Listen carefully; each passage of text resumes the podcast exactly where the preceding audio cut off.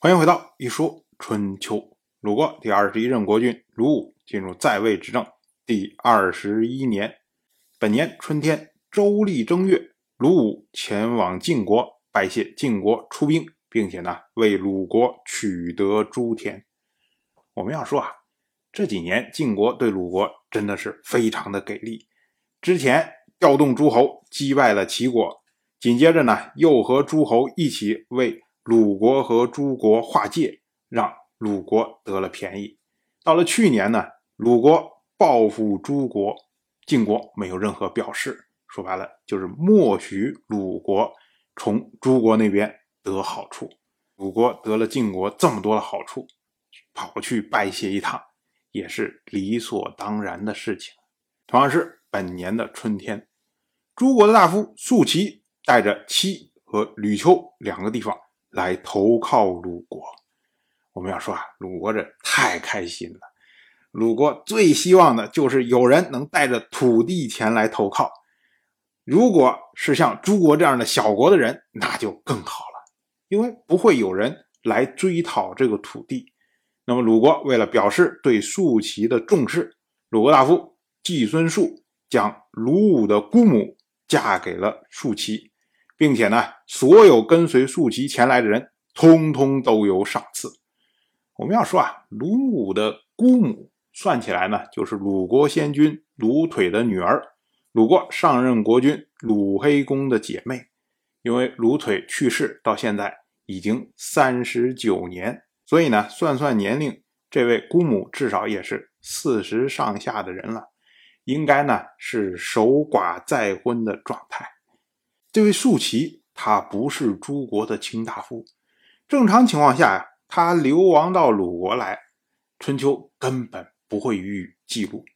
但是呢，因为他带着土地前来投靠，所以呢，虽然他地位低贱，春秋呢也要予以记录，就是为了强调鲁国得到了土地，国家更强大了，这是鲁国的大事啊。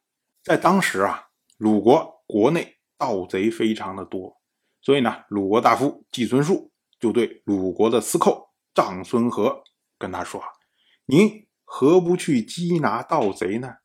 哎，因为司寇是负责缉拿盗贼的。结果没想到啊，这位长孙和说：“啊，不可缉拿，而且也不能缉拿。”哎，季孙树就奇怪了。季孙树说：“啊，我国有四方边境，我们缉拿国内的盗贼有何不可？谁会出来反对啊？”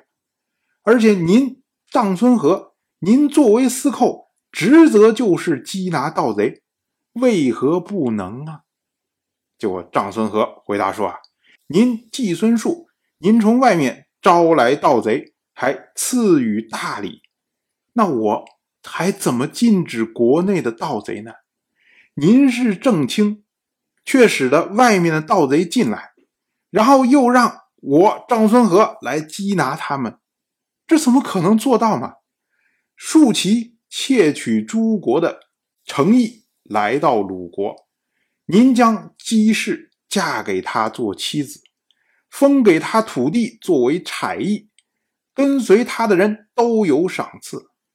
如果大道能够得赐国君的姑母和大的诚意，他的随从地位高的可以得赐剑邑车马，地位低的。可以得赐衣裳、宝剑、大袋，那这就是赏赐盗贼呀！您赏赐了盗贼，现在又要缉拿盗贼，这恐怕不好办吧？